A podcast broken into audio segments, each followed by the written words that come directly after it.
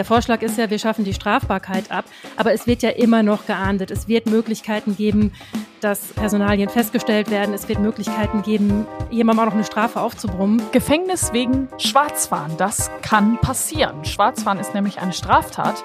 Weil eine Düsseldorferin jetzt im Gefängnis dafür sitzt, wird wieder viel darüber diskutiert. Welche Stimmen es dazu gibt, hört ihr hier im Aufwacher. Bonn Aufwacher.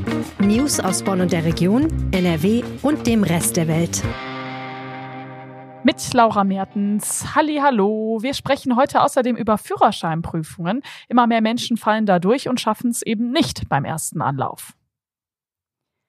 Wir starten mit dem Nachrichtenüberblick aus Bonn. Das lange Rabattwochenende um den Black Friday hat viele Besucher in die Bonner Innenstadt gelockt. Das zeigen Zahlen des Unternehmens High Street. Das misst Passantenzahlen mittels Laserscannern an drei Bonner Einkaufsstraßen. Am vergangenen Black Friday zählte High Street rund 54.300 Passantinnen und Passanten auf der Bonner Poststraße. Neben der Einkaufsstraße in Nähe des Hauptbahnhofs waren auf der Remigiusstraße mehr als 47.000 Leute unterwegs. Die Sternstraße zählte mehr als 42.000 Besucherinnen und Besucher. Alle drei Straßen liegen hier deutlich über dem Durchschnitt. Laut High Street gehen sonst zwischen 23.000 und 30.000 Passanten über diese drei Bonner Einkaufsstraßen. Zum Vergleich, der Black Friday im Corona-Jahr 2021 hatte etwa 45.700 Besucher auf die Poststraße gelockt.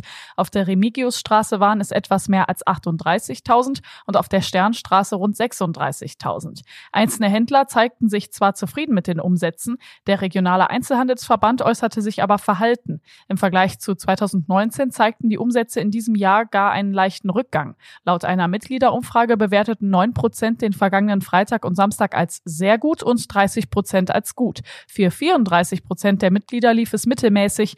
13 Prozent bewerteten das Einkaufswochenende als schlecht. Die letzten 14 Prozent empfanden die Tage sogar als sehr schlecht.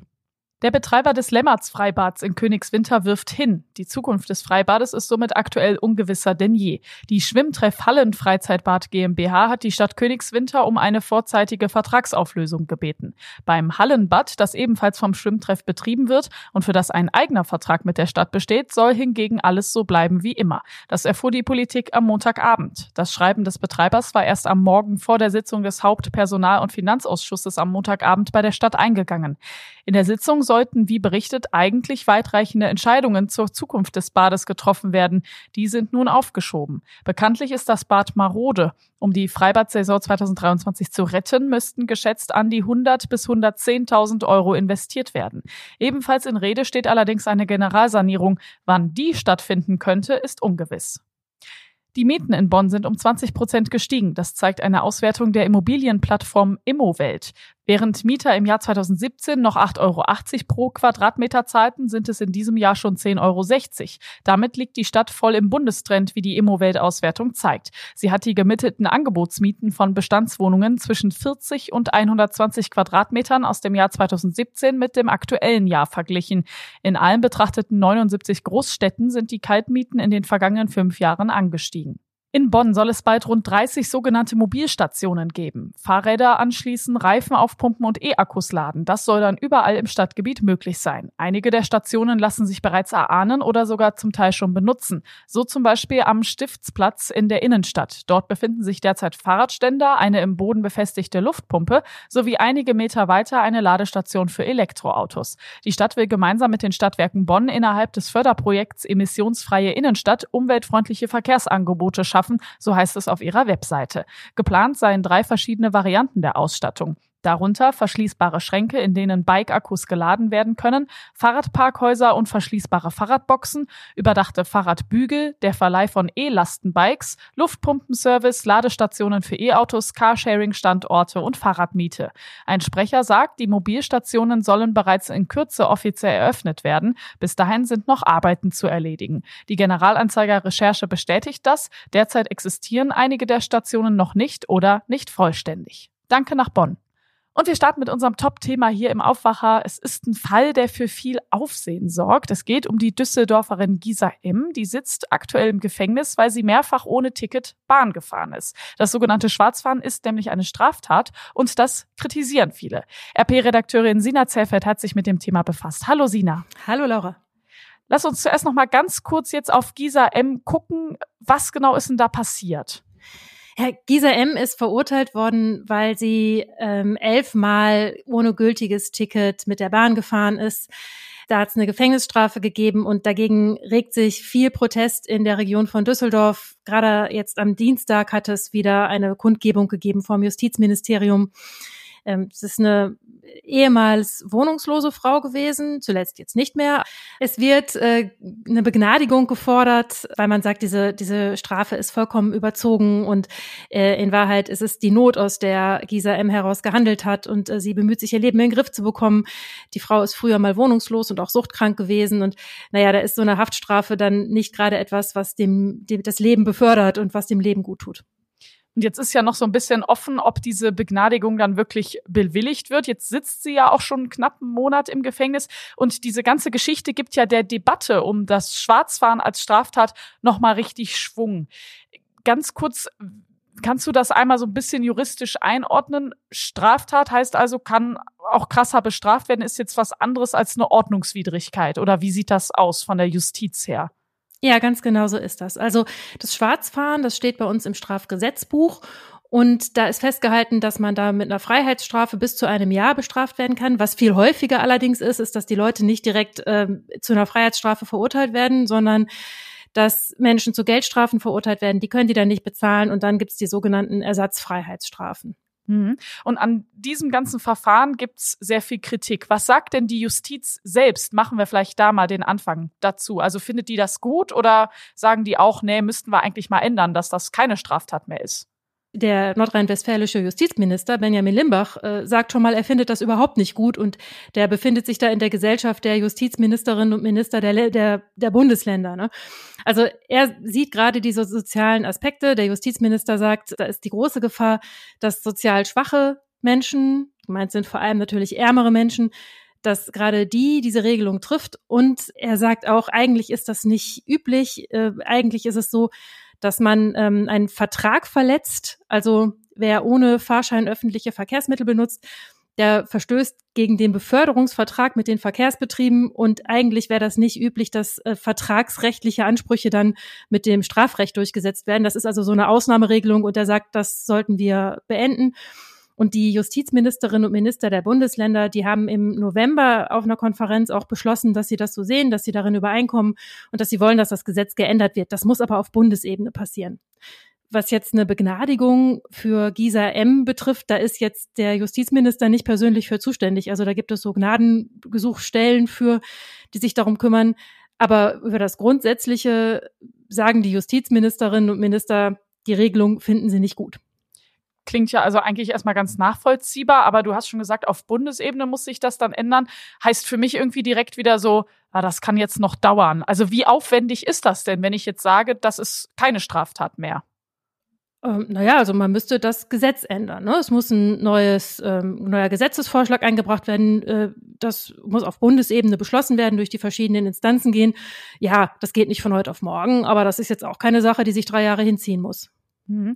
Auf der anderen Seite stehen natürlich die Verkehrsbetriebe und die ja, sind vielleicht nicht unbedingt so der gleichen Meinung. Ne? Die haben ja eher ein Interesse an den Strafen, weil sie ja mit den Fahrscheinen auch ihr Geld irgendwo verdienen. Ja, das ist natürlich vollkommen klar. Also die sehen das ganz anders. Der Geschäftsführer des Verbands der deutschen Verkehrsunternehmen hier in NRW, also des Landesverbands, hat gesagt, der Staat hat das Gewaltmonopol und der muss auch dafür sorgen, dass die Rechtsordnung eingehalten wird. Äh, vergleicht das mit Diebstahl. Das ist ja dann auch ein Delikt, was von Staatswegen verfolgt wird. wird ja, so sehen das auch einzelne Verkehrsverbünde. Also zum Beispiel ähm, der ähm, Geschäftsführer des Verkehrsverbunds Rhein-Sieg hat gesagt, wir können auf die abschreckende Wirkung das eine Straftat ist, einfach nicht verzichten. Es uns entstehen große Schäden durch Schwarzfahren und äh, da wird dann das Delikt bagatellisiert.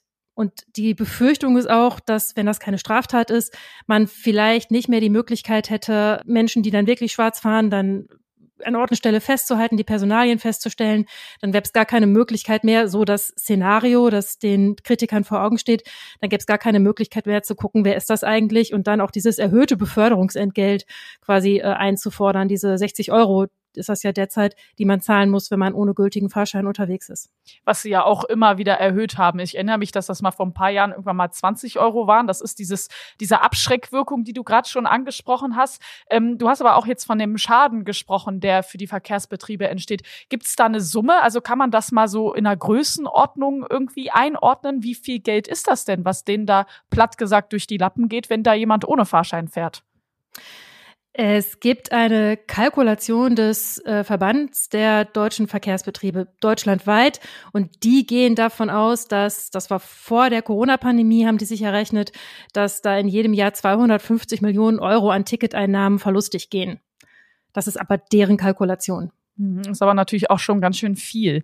Ähm, es gibt ja auch den Fahrgastverband Pro Bahn. Das ist dann irgendwie noch mal so eine dritte Sicht auf die ganze Thematik. Also wir haben die Verkehrsbetriebe, wir haben die Justiz, aber eben auch ich als Fahrgast kann natürlich auch sagen, ey, ich bezahle hier mein Ticket und das ist ja blöd, wenn die anderen einfach davonkommen. Was sagen die denn als Vertretung für die Fahrgäste? Ja, genau das sagen die. Ne? Also die sagen, ähm, wir hätten kein Problem, also uns ist das egal, ob das jetzt eine Straftat ist oder eine Ordnungswidrigkeit. Äh, da haben die jetzt keine, keine Meinung zu, sondern denen ist wichtig, dass irgendwie verfolgt und belangt werden kann, wenn jemand schwarz fährt, weil sie sagen, ansonsten ist das einfach eine Ungerechtigkeit.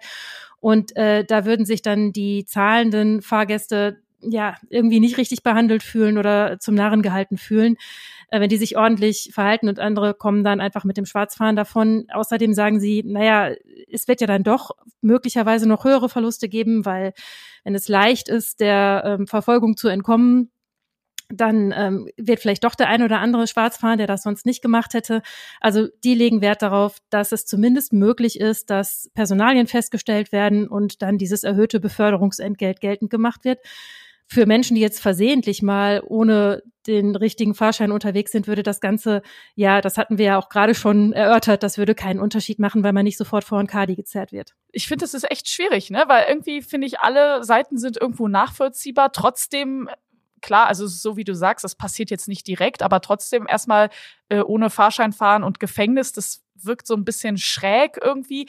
Siehst du denn da jetzt eine Lösung? Also was wäre denn so, so ein typischer guter Mittelweg, den man in, in solchen Debatten gebrauchen könnte? Siehst du da irgendwo eine Lösung? Hm. Also den Mittelweg äh, sehe ich da eigentlich schon vorgezeichnet, weil es ja nicht so ist, dass vorgeschlagen wird, wir schaffen die Strafbarkeit ab und ab jetzt muss niemand mehr Geld bezahlen, sondern der Vorschlag ist ja, wir schaffen die Strafbarkeit ab, aber es wird ja immer noch geahndet. Es wird Möglichkeiten geben, dass Personalien festgestellt werden. Es wird Möglichkeiten geben, jemandem auch noch eine Strafe aufzubrummen. Man muss ja sehen, wer von diesen Freiheitsstrafen betroffen ist. Das sind Menschen, die können das in aller Regel nicht bezahlen. Die können vielleicht auch kein erhöhtes Beförderungsentgelt bezahlen. Aber es ist ja vollkommen zwecklos, diese Leute auch noch ins Gefängnis zu stecken, was ja dann auch noch die Allgemeinheit Geld kostet. Ich sehe da auch den Kosten-Nutzen-Aufwand äh, da nicht gegeben. Also denke ich, es ist eigentlich schon ein Mittelweg, wenn man sagt, dass Leute im Gefängnis landen können für diese Tat. Das verhindern wir jetzt. Aber das heißt ja nicht, dass wir automatisch sagen, es gibt keinerlei Ahndung mehr. So, es wird kein erhöhtes Beförderungsentgelt mehr, mehr fällig oder sowas. Also ich glaube auch, die Gefahr besteht eigentlich nicht, dass äh, Regelungen getroffen werden, nach denen es eigentlich unmöglich ist, die Personalien einer Person festzustellen, zum Beispiel. Danke dir, Sina. Sehr gerne. Wenn euch dieser Podcast gefällt, dann lasst uns doch gerne fünf Sterne da. Dankeschön. Und auch im zweiten Thema geht's ums Fahren, jetzt nicht mit der Bahn, sondern mit dem Auto. Meine Führerscheinprüfung, die ist jetzt genau fünf Jahre her und ich kann mich noch sehr gut dran erinnern. Das war die allererste Prüfung in meinem Leben, bei der ich so richtig aufgeregt war. Ich habe mir gedacht, durchfallen bloß nicht. Das passiert jetzt aber immer mehr jungen Menschen. Der TÜV Rheinland hat sich das angeschaut und das Ergebnis, die Zahl der Durchfaller, die ist super stark gestiegen. Leonie Miss hat mit Fahrlehrern gesprochen. Hallo Leonie. Hallo Laura. Kann man ganz pauschal sagen, warum mehr Fahranfänger durchfallen? Ja, also es gibt mehrere Gründe. Es gibt nicht nur den einen Hauptgrund. Der TÜV Rheinland, TÜV Nord geben verschiedene Gründe an seit ihrer Auswertung. Ähm, das immer mehr Menschen auch auf jeden Fall den Führerschein machen. Also man steuert wieder auf ein Rekordjahr zu. Das sind zumindest die Prognosen vor Corona. Also im Jahr 2019 waren das 1,74 Millionen Menschen in Deutschland, die den Führerschein gemacht haben. Und jetzt nach Auswertung der ersten drei Quartale dieses Jahr waren es schon 1,31 Millionen Menschen. Und je mehr Menschen den Führerschein machen, desto höher ist ja natürlich auch die Wahrscheinlichkeit, dass die Menschen den Führerschein nicht bestehen. Da sind wir dann natürlich gespannt, wie es nach den vier Quartalen aussieht. Dann kommt auch noch dazu, das hat ähm, ein Sprecher der TÜV Rheinland gesagt, dass äh, junge Menschen zu passiv im Straßenverkehr mittlerweile sind. Das liegt am Smartphone, das sie im, im Bus oder in der Bahn benutzen, aber auch an den Elterntaxis, äh, dass Kinder und Jugendliche häufiger von den Eltern zur Schule gebracht oder auch abgeholt werden und selber jetzt gar nicht mehr so viel mit dem Rad fahren zum Beispiel. Dann wird noch gesagt, dass zum Beispiel das zielorientierte Erarbeiten von Inhalten. Was bedeutet das? Das soll besonders durch die Corona-Zeit jetzt aufgefallen sein. Also, dass die Kinder und Jugendlichen im Homeoffice beziehungsweise im Homeschooling waren, ähm, dort viel über Zoom oder Teams-Konferenzen gemacht haben und da jetzt mittlerweile Schwierigkeiten haben, sich selber die theoretischen Fragen beizubringen, beziehungsweise das jetzt äh, da die Ausdauer zu haben, ähm, die Motivation. Was aber auch ein ganz großes Problem ist, dass ein ganz kleiner Teil der Fahrschulen sehr hohe Durchfallquoten hat. Die liegen dann schon so bei 60, 70 Prozent, während viele Fahrschulen äh, ganz niedrige Quoten haben, also vielleicht eine Durchfallsquote von 20 Prozent. Und die tragen dann natürlich sehr zu dieser hohen Zahl bei, die jetzt mittlerweile bei 37 Prozent liegt. Ja, das Problem ist ja, wenn man eine zweite Prüfung machen muss, wird es halt direkt teuer. Wenn die Unterschiede zwischen den Fahrschulen jetzt relativ groß sind, dann könnte ich ja jetzt ganz böse sagen, es gibt Fahrschulen, die lassen vielleicht einen absichtlich durchfahren, damit sie mehr Geld verdienen. Genau, das sind diese wenigen Schulen, von denen ich gerade gesprochen habe. Ähm, das behauptet auch Kurt Bartels vom Fahrlehrerverband. Eine praktische Prüfung kostet das Dreifache von einer regulären Fahrstunde an der Fahrschule. Die Fahrstunden sind eigentlich jeweils liegen so zwischen 30 bis 60 Euro bei jeder Fahrschule in NRW, aber eine Fahrprüfung, eine praktische, kostet schon 116 Euro. Wenn die Fahrlehrer die Schüler unvorbereitet in die Prüfung schicken und dann durchfallen, bleibt natürlich auch ziemlich viel Geld dann bei der Fahrschule letztendlich hängen. Das finde ich super krass. Das ist auch einfach Abzocke. Kann man den Schulen das denn nachweisen oder kann man da irgendwas gegen tun? Ja, auch der TÜV äh, sind diese Fahrschulen ein Dorn im Auge. Die haben die Zahl äh, ebenfalls herausgefunden mit den 60 Prozent, dass einige Fahrschulen so eine hohe Durchfallquote haben.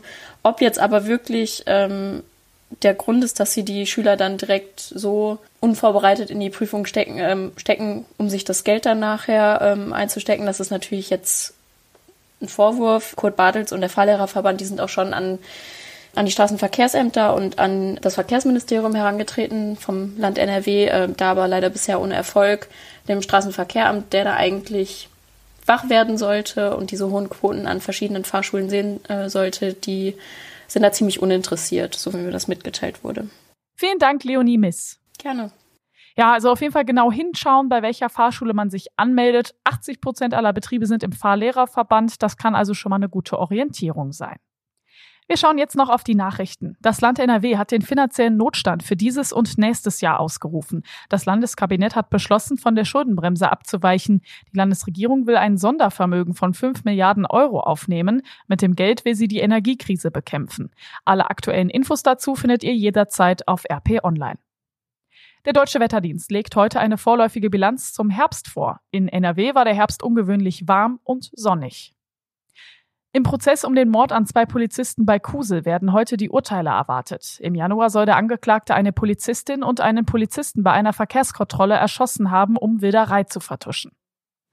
Und wir schauen zum Schluss schnell aufs Wetter. Heute meist bedeckt, zeitweise auch Sprühregen und Regen, dazu 5 bis 8 Grad. Morgen kühlt es dann so ein bisschen ab, dann 3 bis 6 Grad und auch starke Bewölkung mit einzelnen Regenschauern. Im Bergland Temperaturen um den Gefrierpunkt, da kann es auch schneien und vor allem glatt sein. Das war der Aufwacher vom Mittwoch, dem 30. November. Ich bin Laura Mertens. Bis zum nächsten Mal. Mehr Nachrichten aus Bonn und der Region gibt's jederzeit beim Generalanzeiger. Schaut vorbei auf ga.de.